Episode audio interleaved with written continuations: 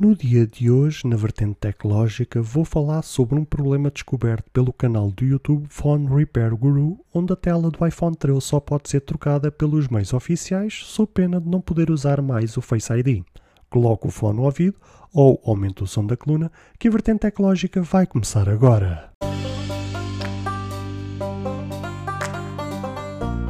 Olá, seguidores e ouvintes deste fantástico, inigualável podcast de tecnologia. Eu sou André Silva e esta é a nossa, a vossa vertente tecnológica.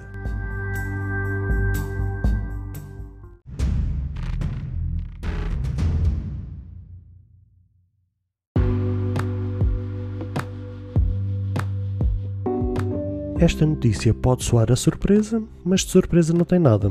Lembrando que a partir do iPhone 11 tornou-se quase impossível, se é assim que se pode dizer, de reparar os iPhones.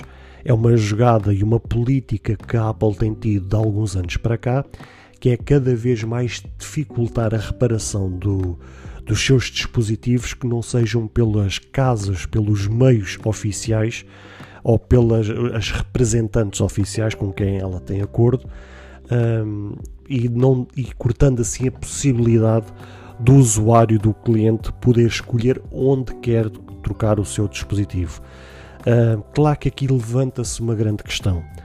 Quando uma pessoa compra um determinado dispositivo, seja a que marca for ou seja a que fabricante for, foi como eu já vos disse no passado: o dispositivo ou aparelho, ou seja, aquilo que for, não foi-vos dado, nem não nos é dado de borla, ou seja, não nos é facultado de forma gratuita. A gente paga, conforme eu já tenho dito sempre e bato sempre nesta tecla, a gente paga por esse dispositivo. Logo, eu acho que nós, como consumidores, como usuários, como clientes, que pagamos por esse dispositivo, temos que ter o poder de escolha, ter o livre arbítrio de poder escolher onde queremos reparar os nossos equipamentos. Mas de facto, esta não tem sido a política que a Apple quer, naquela política no seu mundinho fechado uh, de dar essa escolha ao usuário. Ela quer. Isto é fácil de compreender. Isto é uma jogada por parte de uma empresa que quer salvaguardar os seus interesses. O que é que eu quero dizer com isto? Imaginem o seguinte cenário. Imaginemos que uh, vocês vão reparar o equipamento, seja aquilo que for, a um uma casa, um Zé da esquina, uh, há aqueles uh, reparadores assim, passo a, a, a, expressão e peço desculpa pelo vernáculo que vou usar, mas uh, aqueles sapateiros que não percebem nada do assunto e vocês ainda assim decidem lá colocar o equipamento e a coisa corre mal. Vocês, tendo um chamado pisa-papéis, tendo o equipamento se calhar danificado irreversivelmente por conta dessa reparação, vocês depois querem chegar à fabricante, não contestar essa reparação, obviamente, mas tentar arranjar uma solução para aquela situação. E agora coloquem-se no lugar da empresa e de repente terem que lidar com uma situação que não foi causada por vocês.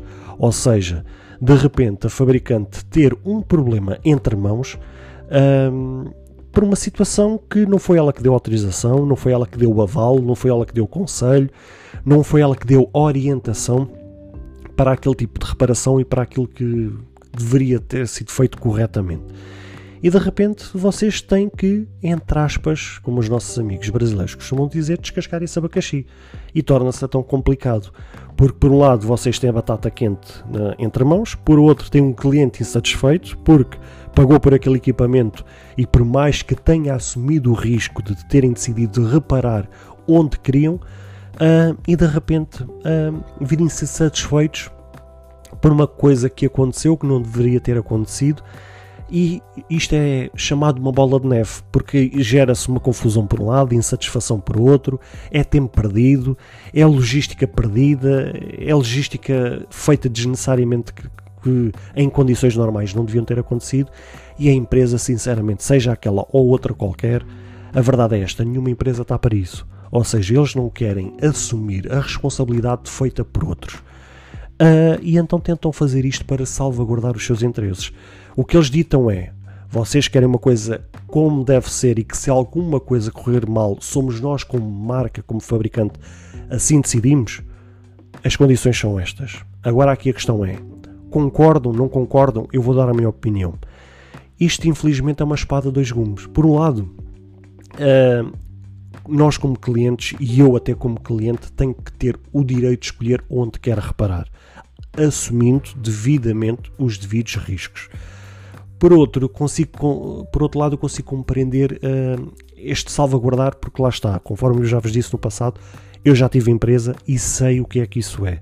Eu sei o que é que de repente vocês terem que lidar com o cliente, uh, ter que lidar com a pasta do cliente chamado um, satisfação, né?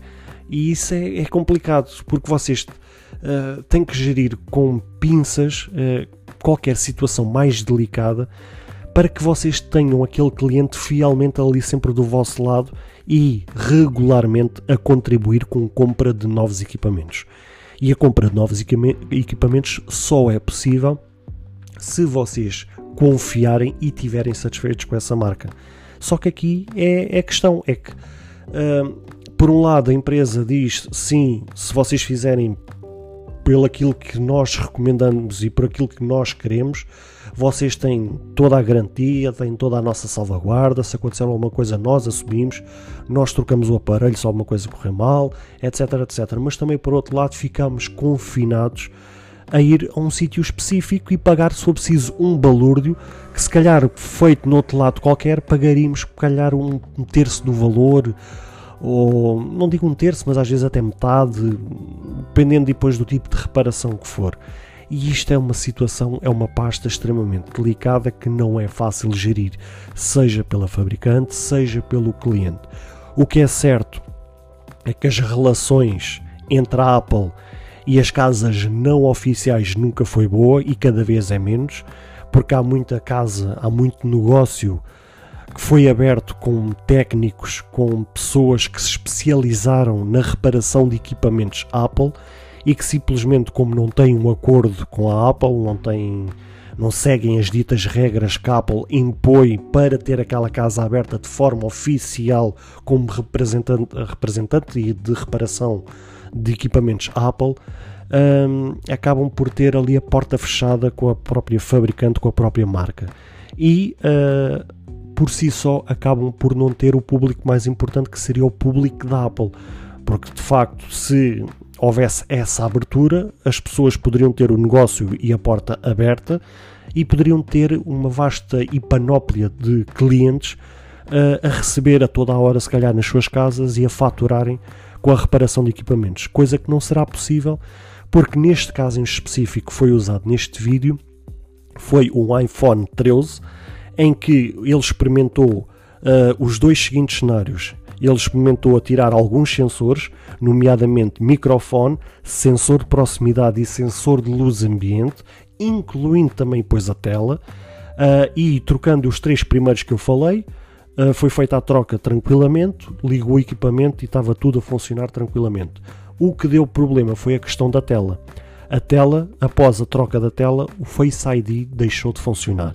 Só que ele experimentou dois cenários. Ele experimentou a trocar uma tela por uma tela não original, foi feito o teste e o Face ID não funcionou, e experimentou a trocar a tela que vinha no equipamento por uma tela de um outro iPhone 13, que, ou seja, que era uma tela a mesma original, mas que era de, de outro equipamento, de um, neste caso de um outro iPhone 13. Ou seja, ele experimentou os dois cenários diferentes. Ele experimentou uma tela não original e uma tela original, mas de outro iPhone que não aquele, apesar que era o mesmo modelo. Só que em ambos os cenários o Face ID deixou de funcionar. Ou seja, o que aquilo dá a entender é que há uma, um detalhe durante o processo da troca, acredito eu, que é resolvido, isto sou eu a estar dentro daquilo que é a minha experiência nesta área acredito eu que aquilo é feito via software, porque cada equipamento, ou cada acessório, ou cada componente tem uma espécie de serial number, ou seja, uma espécie de matrícula daquele equipamento, que aquilo deve estar nos registros da Apple. E quando a Apple sabe que para aquele smartphone que tem um e-mail específico e que sabe que tem aquela tela que tem aquele serial number só está registado e autorizado para aquele serial number. E quando o equipamento detecta que tem outra tela que tem um serial number diferente, ele acusa o erro. O que eles depois, a nível de uh, casa de, repara de, de, reparação oficial, o que eles devem fazer é trocam a tela e ao trocarem a tela e depois via software uh, acabam por registar aquela tela com aquele serial number que vinha com a tela original. Ou seja, para dar a entender ao sistema que há um ok e há uma confirmação via uh, representante e reparador oficial.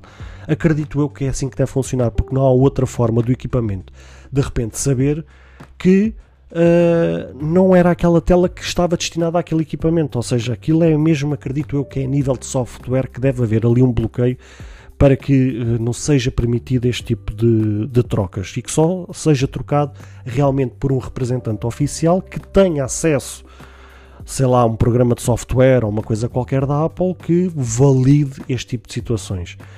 Mas, conforme eu vos disse, é um tema bastante delicado. Se por um lado tem que haver o poder de escolha do cliente, poder escolher onde quer eh, reparar os seus equipamentos, por outro lado, existe uma empresa que quer salvaguardar uh, os seus interesses. E vocês, o que é que vocês dizem? Concordam com esta postura cada vez mais restrita por parte da Apple? ou simplesmente acham que esta política por parte de uma empresa de querer salvaguardar os seus interesses está correta ou não? Digam vocês.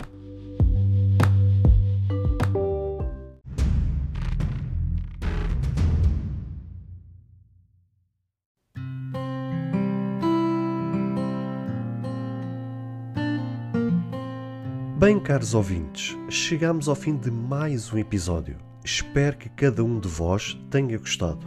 Se de facto gostaram deste episódio, passem no Apple Podcast e avaliem e comentem este podcast. Ou se a vossa plataforma de podcast permitir fazer alguma avaliação, então peço que o possam fazê-lo, para que seja recomendado nas pesquisas e chegue a mais pessoas. Se vocês quiserem ser apoiantes deste projeto, basta aceder ao link que está na descrição deste ou de qualquer outro episódio.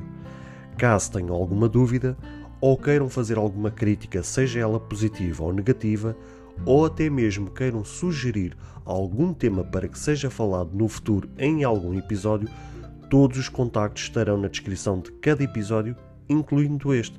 Beijos e abraços e até ao próximo episódio.